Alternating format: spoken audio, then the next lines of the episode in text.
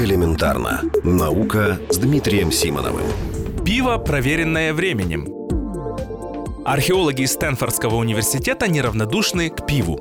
Причем неравнодушны профессионально.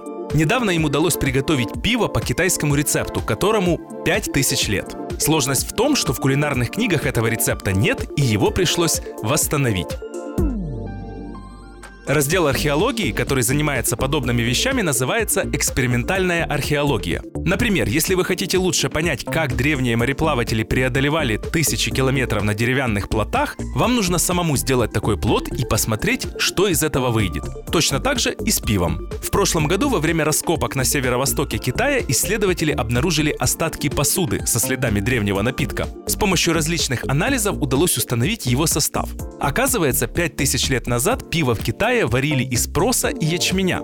В него также добавляли корневище лилии и ямс. Это такое растение со съедобными клубнями. Неожиданностью стало то, что, похоже, ячмень в Китае стали культивировать именно для производства пива. Но из одних и тех же компонентов можно получить совершенно разные готовые продукты. Поэтому исследователи попытались восстановить технологический процесс. Согласно их выводам, древнее пиво скорее напоминало кашу, жидкость из которой нужно было пить через соломинку. А на вкус оно было скорее сладким. Кому-то может показаться, что археологи занимаются подобными вещами от нечего делать. Но в действительности подобные исследования помогают лучше понять не только культуру, но и множество очень важных процессов, происходивших в древних обществах.